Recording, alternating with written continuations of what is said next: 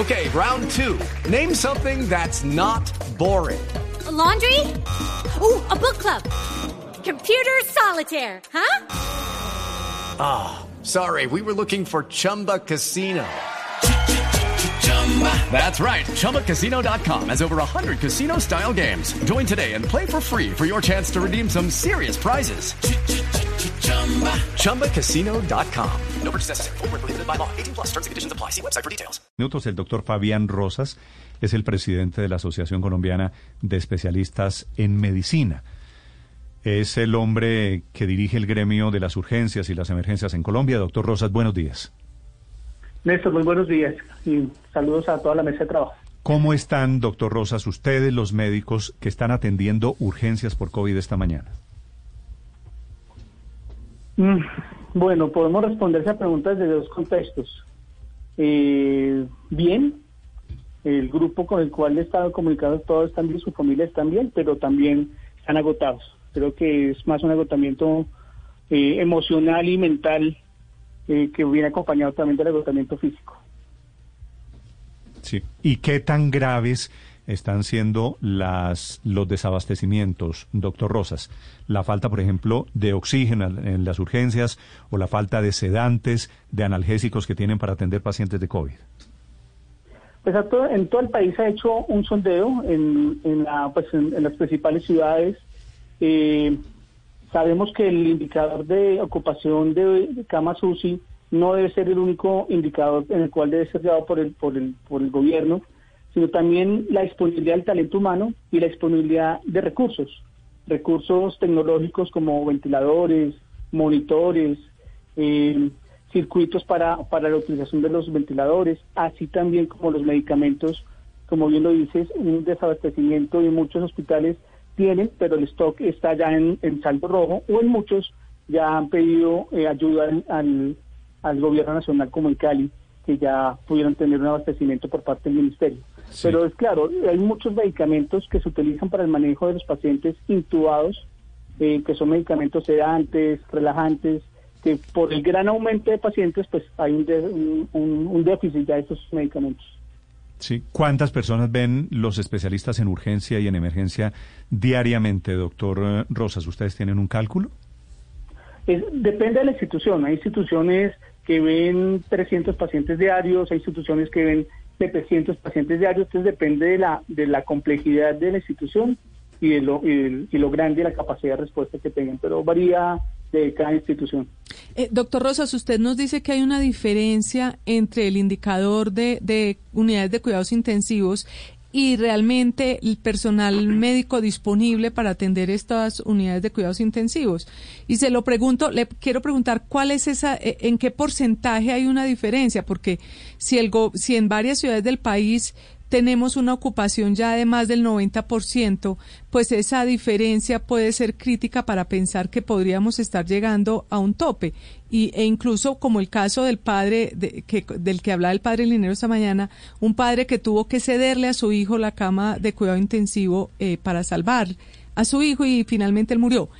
¿Qué, le, ¿Qué está pasando en la realidad de las unidades de cuidados intensivos y en la ocupación? Un, una medición directa de la ocupación de las unidades de cuidado intensivo es la saturación en los servicios de urgencias.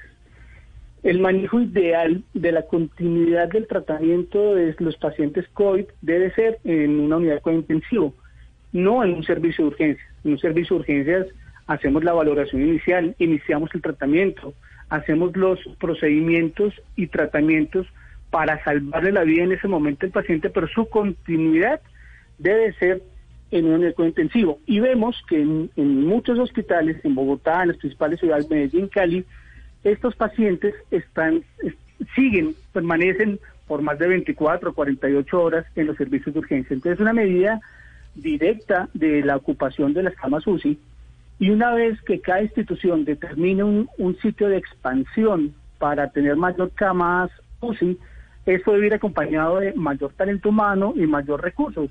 Por eso es que vemos desabastecimiento y por eso es que vemos que tampoco tenemos eh, personal de salud. Doctor Rosas, ¿qué información tienen ustedes sobre, no sé si usted conozca el caso, el caso de este señor, esta familia, padre e hijo contagiados, el padre se sacrifica para que su hijo pueda entrar a la unidad de cuidado intensivo. Casos como este hay todos los días, Néstor, lamentablemente, y no, no lo hablo de una forma alarmista, sino de una forma de, de realidad, de realidad de eh, lo que lo que muestra, lo que está escribiendo el gobierno de focos familiares es cierto. Tenemos el caso, por ejemplo, de un grupo familiar que salieron a un asado porque el, el abuelo está de cumpleaños. Lamentablemente el abuelo tres semanas después fallece, tenemos dos familiares intubados y son núcleos familiares. Eso es muy cierto, tenemos que tener mucha conciencia de poder proteger a los seres que más amamos para poderlos cuidar. Eh, el caso este de, lo que lo comentamos ayer es un caso lamentablemente que se repite mm, más seguido de lo que queremos y lo que se están haciendo en muchas instituciones, dada la no disponibilidad de las camas de, cuidado intensivo, es por determinar los protocolos para tener una priorización de recursos. Cuando tenemos una gran afluencia de personas, tenemos que optimizar los recursos y lo que se hace por medio de protocolos de priorización. Sí. ¿Este caso de papá e hijo usted lo conoce, doctor Rosas? Sí, yo lo conozco. Sí. ¿Cuántos años tenía el papá? 69 años. 69 años. ¿Y el hijo? 37. 37 años. ¿El papá dice yo no entro a la unidad de cuidado intensivo para que puedas entrar tú? Hay una priorización que se le hace a todos los pacientes que requieren unidades de cuidado intensivo. Eso nos genera una, una prioridad. Cuando tenemos una prioridad, como en este caso, padre e hijo, tenían la misma prioridad, eh, determinamos desde el punto de vista clínico la, el, la probabilidad de sobrevida. Determinamos qué enfermedades previas tienen, diabetes, falla renal crónica, cáncer, para poder determinar cuál de los dos tiene mayor probabilidad de sobrevida. Se hablaron con la familia, con los dos hermanos. Eh, el papá eh, directamente en ese momento consciente tomó la decisión de que no quería eh, estar allá y, si teníamos la disponibilidad de esa cama en, en esta institución, eh, podérsela dar a su hijo. Doctor Rosas, a mí me queda, además del, del relato que es duro, me, me, quedan dos preocupaciones. Primero, la situación emocional de, de, del hijo y del resto de la familia, pero también la situación emocional de, de, ustedes como personas que trabajan en urgencias. ¿Qué se está haciendo frente a esos temas? Sí, padre, es, es una situación muy difícil eh, poder hacer una intervención en crisis eh, al núcleo familiar. Cada vez que pasan situaciones de, de este tipo, eh, la familia muy afectada, no solamente es uno, dos o hasta tres miembros de la familia que pueden estar afectados en una o varias instituciones, entonces tienen que desplazarse de una para a la otra. Es una situación muy crítica, pero también, como bien usted lo dice, padre, es la, la, la situación y la salud mental del personal de salud. Eh, tener de pronto, por otras causas, pero que son secundarias al confinamiento, intentos de suicidio de una forma masiva, eh, eso afecta de una forma muy importante la salud mental de los del personal de salud. Este caso del papá e hijo, ¿dónde ocurrió, doctor Rosas? En Bogotá. En Bogotá. ¿Y por qué eh, eh, el papá no pudo entrar a otra unidad de cuidado intensivo? Estaban, estaban en procesos de remisión. Eh, todo paciente que requiere unidad de cuidado intensivo, independiente de su causa, sea COVID o no, se inician trámites de referencia y contrarreferencia y se avisa al ente regulador, en este caso a la Secretaría de Salud, por el Centro Regulador de Urgencias. Y se ponen todos los pacientes para que puedan ser direccionados y que todas las UCI sean reguladas por la por la por, por el ente regulador, en este caso la Secretaría. Eh, no teníamos disponibilidad de camas en ese momento en la institución donde, donde ocurrió esto. Eh, se pasó eh, constantemente y frecuentemente la solicitud de las camas UCI eh, pero sabemos que eh, también la demanda es, es exagerada sí. eh, y eso puede seguir pasando. ¿Cuántos pacientes tienen hoy, doctor Rosa, represados en servicios de urgencias a la espera justamente de una cama UCI? El censo que se hizo a, a corte de anoche, ¿sí? porque en este momento lo estamos haciendo, estamos en más o menos unas nueve instituciones en Bogotá, hay cerca de unos 33 pacientes ventilados, y cerca de unos 68 pacientes con requerimiento de UCI. ¿Y qué pasa? Y no están ventilados. ¿Qué pasa cuando se ven en una situación como la de esta familia, pero que, digamos, el, el allegado, el hijo, el primo, lo que sea, no, no puede tomar la decisión justamente por sus mismas condiciones de salud? ¿Entran ustedes, digamos, los médicos en esos servicios de emergencias a tomar la decisión y elegir quién entra a la UCI, quién se queda con la cama y quién no? Hay una priorización clínica y la, eh, una, priorización clínica que depende netamente del médico tratante y del grupo y del grupo médico como tal. Y otra situación es la decisión previa que tenga cada paciente. Hemos tenido pacientes de edad que dicen, yo no quiero eh, que me intuben, no quiero estar en un unidad intensivo, firman, son conscientes de ello y se les hace unos protocolos establecidos con cuidado paliativo. Mm. Pero hay otros pacientes que no alcanzan, no tenemos familiares en ese momento, llegan en condiciones muy críticas en los cuales no son capaces de tomar la decisión en ese momento porque están inconscientes o lo que sea, prima la, decisión médica en ese momento y prima la vida. Sí, doctor Rosas, ¿qué hacen los médicos cuando tienen, cuando se enfrentan a un dilema de estos? De papá e hijo eh, tienen COVID, necesitan una unidad de cuidado intensivo y solamente hay cupo para uno. En situaciones, y esto está escrito en toda la literatura médica, en situaciones de medicina de desastres, cuando tenemos múltiples pacientes, se hacen una priorización de recursos y de atención. ¿Qué pasa en esta situación? Eh, que los recursos son diferentes y el recurso más valioso es el oxígeno. Entonces tenemos uno, por los puntos de oxígeno y dos, la disponibilidad de la cama en, la unidad de cuidado intensivo con un ventilador. Entonces, por eso es que tenemos muchos pacientes ventilados represados en los servicios de urgencias. Eh, Siempre va a primar y a todos los pacientes les va a iniciar la atención pero también tenemos que ser conscientes de que no tenemos en muchas instituciones camas para poder brindar a los pacientes que les están esperando. Pero, pero en este caso, cuando el papá decide sacrificarse, si todavía en Bogotá no estamos con nivel de ocupación de UCI 100%, ¿por qué no encontraron otra cama, doctor Rosas? Esta misma pregunta se le, se le hace a la administración eh, cuando tenemos, y eso fue lo que reportamos y anunciamos desde hace más o menos dos semanas, donde los datos no concordaban si tenemos pacientes represados en los servicios de urgencias y, tenemos camas disponibles en la UCI, ¿por qué están acá todavía? Eh, tenemos mm, cerca de 130 camas disponibles, ¿por qué hay pacientes todavía represados en los servicios de urgencias? Quería preguntarle. ¿y qué, ¿Y qué le respondieron? Eh, pues directamente no me han respondido, eh, pero estamos eh, presentes continuamente en la, en la en el censo de todos los pacientes de urgencias que están en, Bogotá y en las principales ciudades para que esto ocurra de la menor forma. Y ya invitar también al distrito y al ministerio a poder crear protocolos claros de cuando tenemos ya gran afluencia de pacientes y no se tengan recursos, que hacer desde el punto de vista ético, jurídico y clínico porque nos va a tocar tomar decisiones difíciles. Doctor Rosas, ¿es posible que las UCI estén más llenas de lo que nos estén diciendo que están llenas? Sí, total, claro que sí. O sea, ¿estamos en nivel máximo de ocupación y no sabemos?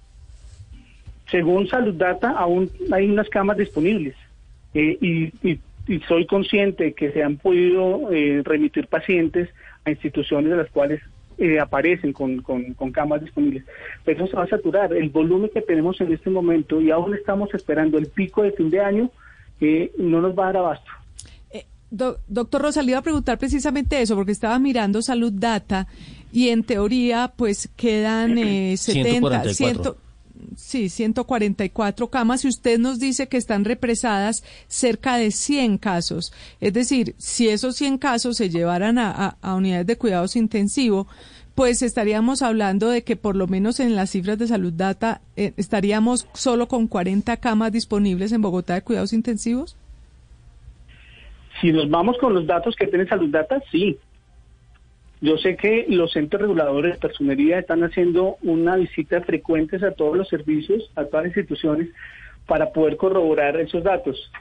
Pero si nos vamos con esos datos que nos muestran en Salud Data, eh, sí tendríamos solamente capacidad para 35 o 40 camas. doctor Rosas, ¿cuántos emergenciólogos hacen falta hoy para atender la situación que estamos viviendo? Bueno, digamos, para no ponerle tan grande el tema en Bogotá. Bueno, el, talento humano en urgencias es, es variado. tenemos especialistas en medicina de urgencias, tenemos los internistas, que son los que mayor parte están llevando con la atención crónica, o sea, la atención a largo plazo de estos pacientes. Tenemos los médicos generales que están entrenados en urgencias. Digamos que es un equipo multidisciplinario que sí debe ser liderado por el, por el especialista. En este momento las, las principales instituciones en Bogotá cuentan con especialistas de medicina de emergencias, pero, pero hay momentos de gran afluencia, como el día de ayer, un martes, después de Puente de Reyes, donde la afluencia de urgencias es mucha, no solamente por COVID, sino por múltiples otras enfermedades. Es el eh, doctor Fabián Rosas, es el presidente de la Asociación Colombiana de Especialistas en Medicina, en Urgencias y en Emergencia. Doctor Rosas, una pregunta final. El sistema de salud en Colombia reporta cuántas camas UCI tenemos habilitadas a este momento, ¿cierto? Sí. Y en teoría eso es en tiempo real, debería funcionar en tiempo real para saber dónde están las camas disponibles en un momento en, en que necesitamos saber con qué elementos contamos.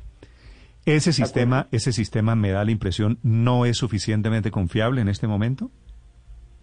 Una de las peticiones y sugerencias que se hizo en un documento creado por el gremio médico, ese es uno de los puntos primordiales y es la información. Para poder tener certeza y poder tener estrategias de manejo, tenemos que tener un centro de, de comando, control y comunicación. Y eso lo proponemos que sea dirigido por el Ministerio de Salud. En este momento los datos que se muestran son una fotografía del momento en el cual se publican, pero no es una, no es un, no es, un, no es en tiempo real. Es decir, podemos estar retrasados unas 12 horas de pronto del, último reporte que se hizo, pero si tenemos una plataforma digital, estratégica, liderada por un solo ente, en este caso Ministerio de Salud, en el cual recibe reporte continuo de cada una de las secciones, podría ser algo real o algo cercano al, al tiempo real pero en este momento no lo es. Sí.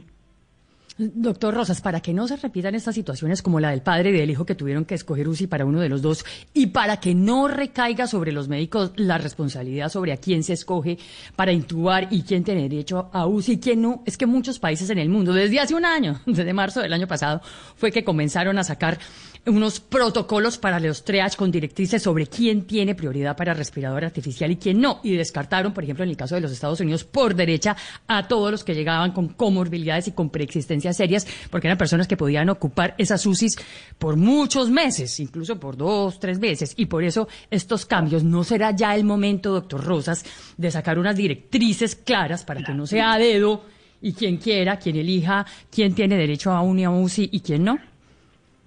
Estoy completamente de acuerdo, claro que sí. Nosotros tenemos como, como asociación contacto y, directo y continuo con, con, la Asociación Americana de Emergenciólogos y nos estamos asesorando en la creación de esos estándares, eso llamamos Crisis Standards of Care, en el cual hacen este planteamiento, hacen un checklist para poder priorizar. En Estados Unidos lo hacen más en atención en domicilio, de poder no trasladar a aquellos pacientes que su condición hace que su su probabilidad de sobrevida no sea la mejor, y pero a nivel hospitalario también, y poder optimizar los recursos. Claro que sí, y ese es el llamado que se hace, porque no debe ser solamente un trabajo y una responsabilidad a espaldas del gremio médico, es una responsabilidad compartida con el gobierno. Por eso invitamos al ministerio de poder crear, tenemos muchas personas expertas en el tema, de poder crear esos lineamientos a nivel nacional. Doctor Rosas, gracias por eh, contarnos la experiencia desde los médicos que atienden las emergencias, las urgencias en Colombia. Muy amable. A ustedes muchas gracias y por favor cuídense. Hey guys, it is Ryan. I'm not sure if you know this about me, but I'm a bit of a fun fanatic when I can. I like to work, but I like fun too. It's a thing. And now the truth is out there. I can tell you about my favorite place to have fun. Chumba Casino. They have hundreds of social casino style games to choose from with new games released each week. You can play for free anytime, anywhere and each day brings a new chance to collect daily bonuses. So join me in the fun. Sign up now at ChumbaCasino.com. No purchase necessary. BGW. Void were prohibited by law. See terms and conditions. 18 plus.